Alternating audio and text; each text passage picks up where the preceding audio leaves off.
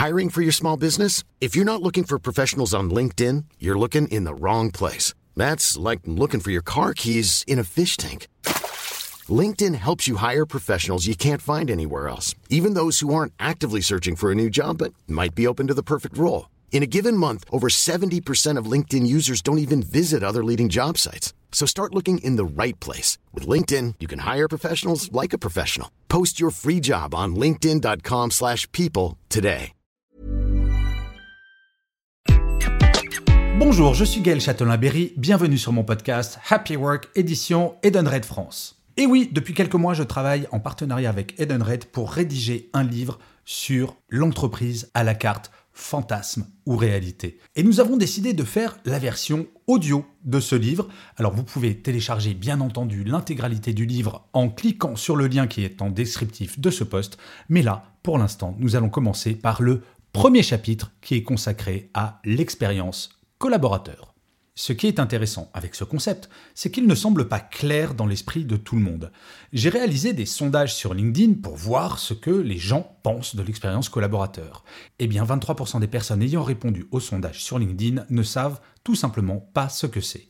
La chose rassurante, c'est que seulement 15% des répondants n'adhèrent pas au concept charge aux responsables RH et aux dirigeants de faire prendre conscience que la notion d'expérience collaborateur va devenir l'un des enjeux stratégiques majeurs pour les entreprises dans les années à venir. Mais tout d'abord, une petite définition. Expérience collaborateur. Tout élément matériel ou immatériel qui aura un impact sur l'état psychologique ou physique d'un collaborateur tout au long de son parcours dans l'entreprise, de sa candidature à son départ.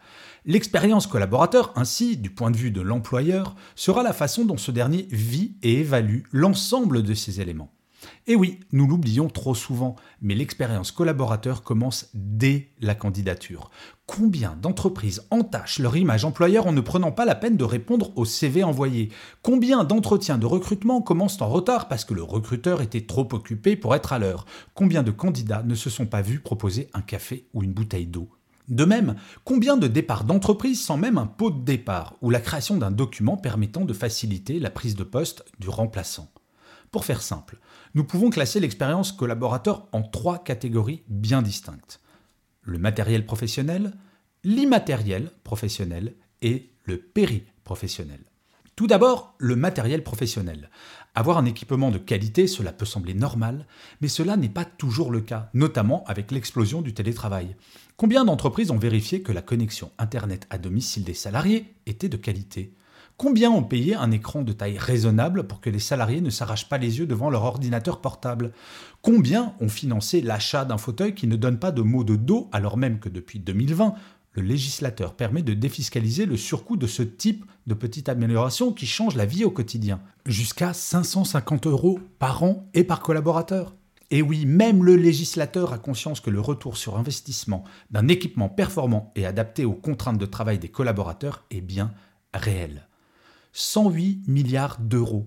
C'est le coût annuel estimé de l'absentéisme selon une étude Harmonie Mutuelle en 2018. En baisse pour 2021, le taux d'absentéisme global pour l'année écoulée est de 4,94% et se rapproche du niveau observé avant la crise de la Covid-19, selon deux études croisées dévoilées par le groupe de conseil en assurance Dio Siassi. Le problème reste donc entier. Oui, toutes ces choses matérielles, qu'elles soient pour le télétravail ou pour le bureau, sont fondamentales dans l'expérience au quotidien des salariés. Je crois que nous connaissons toutes et tous ce satané ordinateur qui vous permet, une fois allumé, d'aller prendre un café et de discuter dix minutes avant qu'il ne soit opérationnel. Énervant, n'est-ce pas? Et cette chaise de bureau qui adore vous donner ce petit mal de dos persistant si vous y restez trop longtemps, vous la connaissez? Sans parler de la qualité de l'air ou de la luminosité. Une expérience collaborateur de qualité suppose qu'à aucun moment de la journée, un élément matériel ne vienne contrarier la qualité de vie au travail des salariés. Mieux, ces éléments matériels doivent la faciliter. Un exemple, je fais partie d'une génération qui s'est beaucoup énervée sur le concept de la salle de réunion qui n'est pas libre. De plus en plus d'entreprises s'organisent en flex office et multiplient les salles de réunion de toute taille, y compris individuelles pour les coups de fil confidentiels, me confirmait récemment Eric Sies, le directeur général adjoint de BNP Paribas Real Estate Transactions France, en charge du pôle bureau location Île-de-France. Le matériel professionnel doit faciliter la vie des salariés et, associé à l'environnement global de travail, leur permettent de gagner en confort et en productivité. Oui, in fine, les intérêts sont partagés entre l'entreprise et ses collaborateurs. Tout cela coûte de l'argent, c'est vrai, mais quel est le coût d'une démission, d'un recrutement et de la formation d'un nouvel arrivant? Les investissements dans l'expérience collaborateur à court terme sont très, très vite rentabilisés. Entre les aides de l'État, la réduction de l'absentéisme et l'augmentation de la productivité attendue, c'est ce que l'on peut appeler de l'investissement rentable.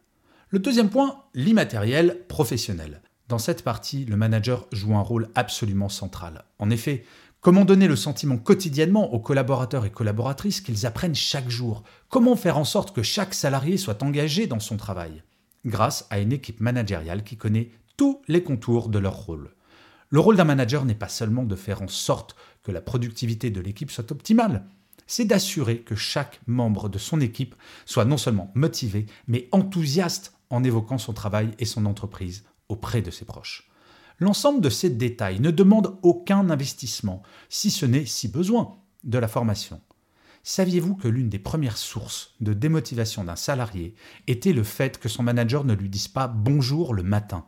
Vous m'accorderez que cela ne doit pas être très complexe à corriger. D'ailleurs, vous, si vous êtes manager, avez-vous dit bonjour à tous les membres de votre équipe aujourd'hui? L'expérience collaborateur dans ce domaine, c'est avoir le sentiment d'appartenir à une communauté. La notion de lien a beaucoup évolué pendant le premier confinement, et il est vrai que ce dernier est absolument fondamental pour fidéliser un salarié. Les séminaires, voyages, soirées, pots informels, pauses déjeuner ont leur rôle à jouer en la matière. J'ai créé il y a quelques années le concept de management bienveillant dans le livre Mon boss est nul, mais je le soigne. Et parfois, les gens confondent bienveillance avec gentillesse. Une bonne expérience collaborateur avec son encadrement ne suppose pas d'avoir un manager parfait en tout point. Quel être humain l'est, après tout? Mais de travailler avec un manager à l'écoute, disponible, ouvert à la critique, qui donne le droit à l'erreur, un manager humaniste d'une certaine manière. Au centre de ce principe de management bienveillant se trouve la notion de respect, si importante aux yeux des salariés, comme l'ont montré un grand nombre de commentaires sur les différents sondages LinkedIn. Un salarié est certes payé pour faire une tâche, produire quelque chose, mais il a besoin de se sentir reconnu et valorisé en tant que personne avant toute chose. Et le troisième point, le péri-professionnel. De plus en plus, le travail va s'immiscer dans des zones inédites de la vie des salariés ou des agents du secteur public. Avoir accès à un pressing, un coiffeur, offrir des massages, avoir une cantine de qualité, autant de choses qui ne sont pas directement liées au travail et qui pourtant peuvent avoir leur importance. La neuvième vague du baromètre empreinte humaine, réalisé par Opinionway, sorti en mars 2022, nous révèle un classement très intéressant de ces éléments périprofessionnels. Les plus importants reflètent bien notre époque post-Covid, avec de plus toutes les problématiques de pouvoir d'achat. En numéro 1 vient l'équilibre des vies professionnelles et personnelles. En numéro 2, le salaire et les primes. En numéro 3, de bonnes relations avec ses collègues. Et en numéro 4, la reconnaissance au travail, autre que salariale. Ce classement nous montre clairement que pour une expérience collaborateur soit de qualité, il faudra mieux s'assurer, par exemple, qu'une bonne stratégie de déconnexion soit mise en place ou que les managers soient formés à faire du feedback plutôt que de proposer des cours de méditation ou d'offrir des cours de yoga à ses salariés. Il me semble primordial, avant de mettre en place ces mesures, de s'attaquer à des choses basiques comme, par exemple, faciliter les trajets domicile-travail qui peuvent être une véritable problématique quotidienne pour les salariés, ou encore célébrer les mariages ou les naissances. Le principe de cette étude n'est en aucun cas de savoir ce qu'il faut faire ou ne pas faire, mais bien de déterminer un ordre de priorité en fonction de chaque organisation. N'oublions pas qu'en ces temps où le pouvoir d'achat est au centre des préoccupations de beaucoup de nos concitoyens, tous les petits avantages qui pouvaient sembler accessoires hier pourraient prendre une importance toute nouvelle à leurs yeux. Il serait stupide, pour ne pas dire contre-productif, d'appliquer exactement les mêmes mesures dans une tour de la défense, une caisse départementale de la CPAM ou dans une usine. La seule certitude, c'est que les plus à même de déterminer ce dont ils et elles ont besoin, ce sont les salariés eux-mêmes. Autant le leur demander. D'ailleurs, Karine Afro, responsable marque employeur et marketing RH chez Edenred France, m'a expliqué lors d'un entretien qu'un salarié est suivi depuis son onboarding, c'est-à-dire l'arrivée dans l'entreprise, jusqu'à son offboarding, son départ, grâce à une plateforme numérique et une question est systématiquement posée. L'image que l'entreprise donnait avant votre arrivée correspond-elle à la réalité que vous vivez quotidiennement? Cependant, un point réunit toutes les catégories de salariés dans absolument toutes les études et quel que soit le secteur d'activité, qu'il soit privé ou public. Le besoin d'équilibre vie privée, vie professionnelle. Les entreprises vont devoir s'attaquer de front à cette question au lieu de se contenter de simples déclarations d'intention.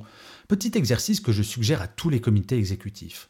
Demandez à votre direction informatique de vous sortir les statistiques des emails envoyés en dehors des horaires de travail et vous mesurerez l'ampleur du problème. La France est numéro 2 mondial du burn-out derrière le Japon. Au moment où vous écoutez ces mots, 2,5 millions de salariés sont en burn-out sévère, selon l'étude Empreinte humaine. Et une étude du cabinet Technologia révèle un chiffre bien plus inquiétant encore 3,2 millions d'employés et les chiffres augmentent. Or, l'une des premières causes de burn-out, c'est le fait de ne jamais déconnecter, d'avoir une pression permanente qui nous fait exploser un jour. Rappelons-nous du temps où les smartphones et les emails n'existaient pas. L'économie mondiale était-elle si mauvaise que cela? Un juste milieu doit être trouvé, sinon dans quelques années, le nombre de salariés en burn-out sévère aura doublé. Il n'existe jamais de solution toute faite pour obtenir une expérience collaborateur idéale. Pour savoir ce dont votre organisation, qu'elle soit privée ou publique, a besoin, Inutile d'appliquer des recettes toutes faites, il faut partir d'un constat, se demander ce qui pourrait être amélioré dans votre organisation et le demander à vos salariés. J'aime utiliser l'exemple du baby-foot souvent donné comme symbole ridicule de l'expérience collaborateur. Eh bien, j'ai travaillé avec une entreprise qui, avant de déménager, travaillait sur un plateau. Tous les salariés se voyaient souvent, échangeaient de façon formelle et informelle. L'ambiance était top. Et puis elle a déménagé dans un immeuble avec des étages la communication informelle avait quasiment disparu. La DRH a alors eu l'idée d'installer un baby-foot dans le hall d'entrée et a organisé un tournoi mensuel à l'heure du déjeuner entre tous les étages. À chaque pause déjeuner, tous les collaborateurs et collaboratrices se retrouvaient pour encourager leur champion car, chaque mois, l'équipe gagnante remportait un voyage de rêve dans l'endroit de son choix. La communication interne était repartie comme avant. Ce qui est important avec l'expérience collaborateur, ce sont moins les outils en tant que tels que la capacité des managers et des RH à identifier les problèmes afférents à la structure selon sa configuration et ses spécificités. Je vous remercie mille fois d'avoir écouté cet épisode de Happy Work qui était le premier chapitre du livre écrit en partenariat avec Edenred France. Ce livre compte 4 chapitres, donc abonnez-vous à Happy Work pour être tenu au courant de la sortie des prochains. Mais d'ici là, plus que jamais, prenez soin de vous. Salut